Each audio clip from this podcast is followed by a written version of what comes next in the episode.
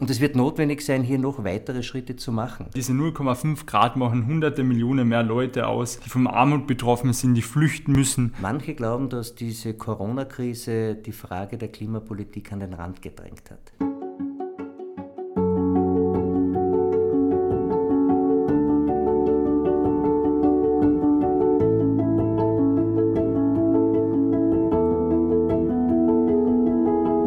Aufgabe der Politik ist es, Orientierung zu bieten.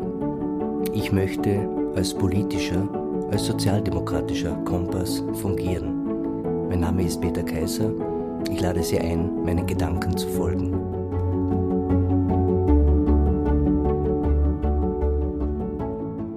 Ja, heute habe ich einen ganz besonderen Gesprächspartner zu einer ganz besonderen Thematik hier bei mir. Markus Tripp, er ist der Kärntner Landessprecher für das Klimavolksbegehren und er ist ein junger, engagierter Mann, mit dem ich heute am Vormittag gemeinsam eine Pressekonferenz mit ihm, Sarah Schaar als Klimareferentin und meiner Wenigkeit durchführen durfte. Ziel war es, alle Kärntnerinnen und Kärntner zu animieren, dass sie am Klimavolksbegehren aktiv teilnehmen, unterschreiben, das Ganze über Handysignatur oder direkt beim Gemeindeamt. Und ich war sehr froh, dass ich heute auch sehr mahnende, kritische Worte von Markus gehört habe, denn einer meiner Thesen ist, dass die Generation, die jetzt Verantwortung trägt, in Politik, in Wissenschaft, in der Zivilgesellschaft, dass wir Enkelverantwortung übernehmen müssen. Ich gehe davon aus, dass jeder, der Vater oder Mutter ist, alle, die Enkel haben, nichts sehnlicher wünschen, als die Lebensbedingungen vorfinden, die eine Verwirklichung ihrer Träume ermöglicht. Und daher ist es so wichtig, dass wir dieses Klimavolksbegehren, welches eine Änderung der Politik einleiten soll, was Klima betrifft, dass wir das unterstützen. Ich bin froh, dass wir heute gemeinsam über dieses Thema reden können. Und Markus, ich darf dich einmal bitten, vielleicht mit einigen wenigen Sätzen auch zu sagen, warum du dich für einen Jugendlichen ganz besonders in dieser Causa engagierst. Ähm, erstmal danke für die nette Einleitung. Vielleicht um ein bisschen auszuholen, in Paris ähm, hat sich die Weltgemeinschaft ja 2015 ähm, erstmals auf ein gemeinsames Ziel geeinigt, nämlich die globale Erderhitzung auf unter 2 Grad und bestmöglich auf 1,5 Grad zu begrenzen. Diese 0,5 Grad, die mögen jetzt sehr, noch sehr wenig klingen, aber diese 0,5 Grad machen hunderte Millionen mehr Leute aus, die vom Armut betroffen sind, die flüchten müssen, weil die, ihnen die Existenzgrundlage fehlt. Und wir steuern ja jetzt ohne Klimaschutzmaßnahmen auf 4 bis 5 Grad zu. Und so eine Welt möchte ich mir eigentlich nicht vorstellen, weil wir spüren ja die Konsequenzen der Klimakrise jetzt schon. Unsere Gletscher verschwinden, unsere Äcker und Wälder trocknen aus. Und es geht halt, wie er bei der Pressekonferenz schon erwähnt hat, nicht nur darum, dass unsere Gletscher wegschmelzen, sondern auch um die sämtlichen sozialen Problematiken, die sich durch die anbahnende Klimakatastrophe drohen zu verstärken. Das habe ich so bemerkenswert gefunden, dass du unter dem Aspekt, den man eher erfahrenen Menschen zuschreiben würde, nämlich gesagt hast, wir müssen unsere Zukunft sichern, daher müssen wir einen Stopp diesen klimaschädlichen Treibhausgasen mit aller Vehemenz einfordern. Und ich glaube, das ist der richtige Weg, einer der wichtigsten Wege. Ich bin stolz darauf, dass wir erste kleine Schritte in Kärnten in diese richtige Richtung gehen konnten. Wir haben rund 17 Prozent seit dem Jahr 2005 bis zum Jahr 2018, diese Bilanzen sind fertig, reduzieren können. Und es wird notwendig sein, hier noch weitere Schritte zu machen. Daher unterstütze ich auch als jemand, den eine Verfassung ganz wichtig ist in einem Land, in einer Republik, dass wir das Recht auf Klimaschutz und damit die Generationenverantwortung in dieser Verfassung festschreiben. Eine Verfassung drückt auf, aus, was das Volk, was die Politik in Gemeinsamkeit als eherne, unverrückbare Ziele wünschen. Ich glaube, dass das auch für dich eine, glaube ich, recht interessante Form der Festschreibung deines Wunsches, des Wunsches deiner Generation ist. Hm.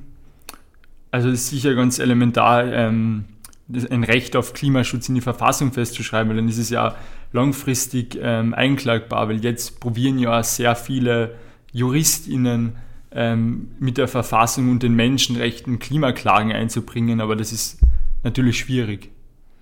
Richtig, die Verfassung wäre ein rechtlicher Anknüpfungspunkt und ich hoffe, dass wir dieses Mittel auch aktivieren können, dann nämlich, wenn die jetzigen Bemühungen, wenn entsprechende Unterschriften die Politik, die Bundesregierung insbesondere nicht dazu zwingen können, dass das, was notwendig ist, gemacht wird. Ich möchte ohne Anspruch auf Vollständigkeit nur einige wichtige Ziele sagen. Wir brauchen dringendst eine ökosoziale Orientierung unseres Steuersystems. Abgaben sollten dazu herangezogen werden, dass die auch mehr zahlen müssen, die mehr an Umwelt, an Klima, an sauberer Luft, an wichtigen Rohstoffen dieser Erde verbrauchen.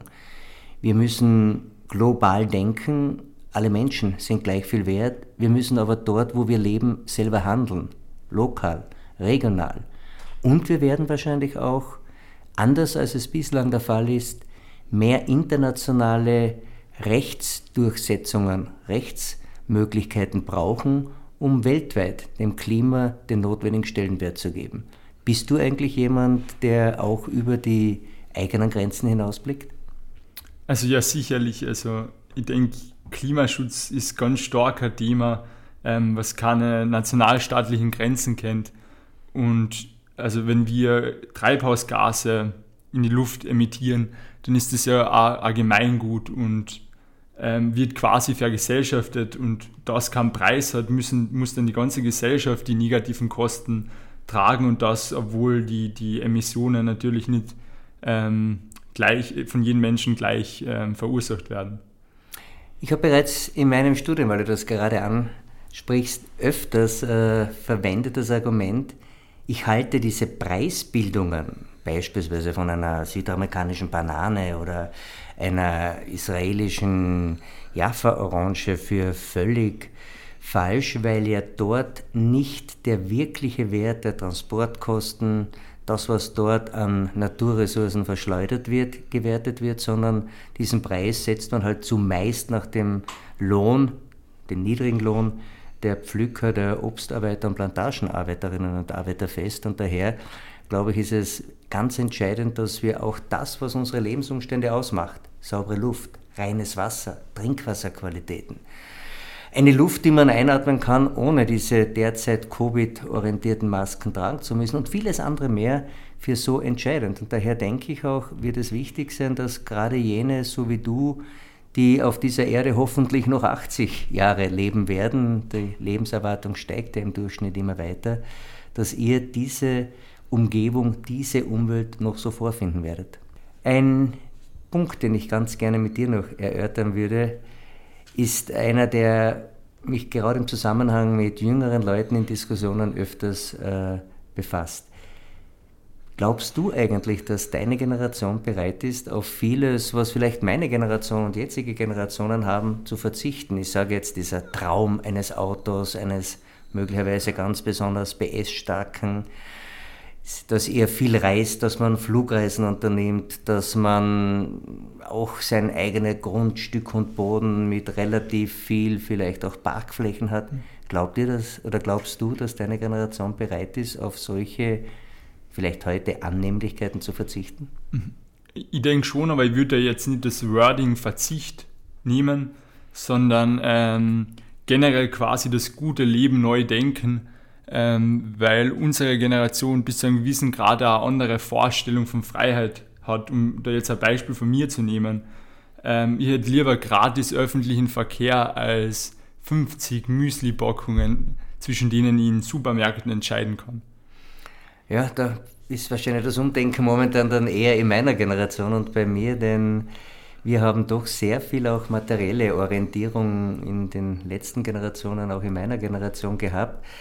Aber gleichzeitig glaube ich, dass wahrscheinlich diese Enkelverantwortung uns auch dazu animieren sollte, auf so manches verzichten. Das wird vor allem im Bereich der Mobilität, der, der Energie, wo wir nachhaltiger unterwegs sein müssen als bisher notwendig sein. Einen Punkt möchte ich aber noch andiskutieren, weil der immer wieder auch als Argument gegen eine zu konzentrierte Klimaschutzpolitik verwendet wird, nämlich wenn wir das ganze Geld in Klimaschutz investieren, dann haben wir weniger Geld, um gegen soziale Armut und andere Ungerechtigkeiten in dieser Gesellschaft anzukämpfen. Was sagst du als Junge dazu?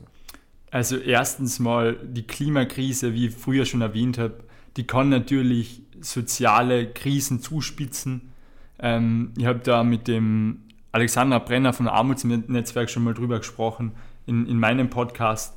Eben die Klimaschutzpolitik muss immer sozial gerecht gestaltet werden. Und wenn man sich das in Österreich anschaut, wir importieren immer noch Öl, Gas und Kohle im Wert von 9,1 Milliarden Euro und fördern fossile Systeme mit 4,7 Milliarden Euro. Wenn wir da eine ökosoziale Steuerreform einführen und CO2 an Preis geben, dann können wir das ganze Geld verwenden für einen sozialen Ausgleich und auch um Arbeit zum Beispiel geringer zu besteuern.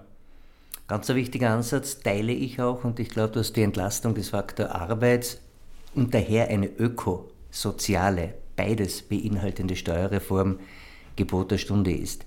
Ich habe noch einen wesentlichen Punkt, der mir wichtig ist. Ich möchte gerade die jetzige Zeit dazu verwenden, auf eine Gefahr, die ich im Denken und im Verhalten derzeit orte, aufmerksam zu machen. Manche glauben, dass diese Corona-Krise die Frage der Klimapolitik an den Rand gedrängt hat. Manche glauben, wenn wir eine Impfung gegen Corona haben werden, dann ist dieses Problem damit erledigt und so ähnlich wird es ja wohl auch einmal beim Klimaschutz sein. Und daher noch einmal ganz deutlich, es wird keine Impfung gegen eine Verschlechterung des Klimas geben. Die Impfung, die wir brauchen, sind die Inhalte dieses, dieser Volksbegehrens, Bereiche, wo wir Politikänderung wollen, wo wir das Engagement und das Begreifen der Notwendigkeit solchen Engagements in den Mittelpunkt rücken. Und daher müssen wir schauen, dass Politik, das Interesse der Leute, Klimaorientierung und Wissenschaft gemeinsam handeln und damit eines schaffen, die Welt lebenswert zu gestalten. Du kannst jedenfalls mit mir als einem Mitkämpfer rechnen. Danke. Daher fordern wir auch als Klimavolksbegehren eben ähm, verfassungsgesetzliche Änderungen, die Klimaschutz auf allen Ebenen ermöglichen und auch für alle leistbar machen. Ähm, wir wollen da Norm, also wir wollen klimafreundliches Verhalten zur Norm machen und ähm, jetzt bis jetzt ist es ja bis zu einem gewissen Grad ein Privileg, auf klimafreundliche Alternativen zurückzugreifen. Und das wollen wir eben ändern und dafür braucht es klare Regeln und klare politische Rahmenbedingungen. Und ähm, ihr könnt eben das Klimavolksbegehren von 22. bis 29. Juni unterschreiben und mithelfen, dass weiterhin Druck auf die Politik ausgeübt werden wird, dass auch ähm, auf Basis unserer Forderungen dann entsprechende Maßnahmen ergriffen werden. Genau das machen wir. Gehen wir gemeinsam unterschreiben für uns, die nächsten Generationen, für eine gemeinsame Zukunft.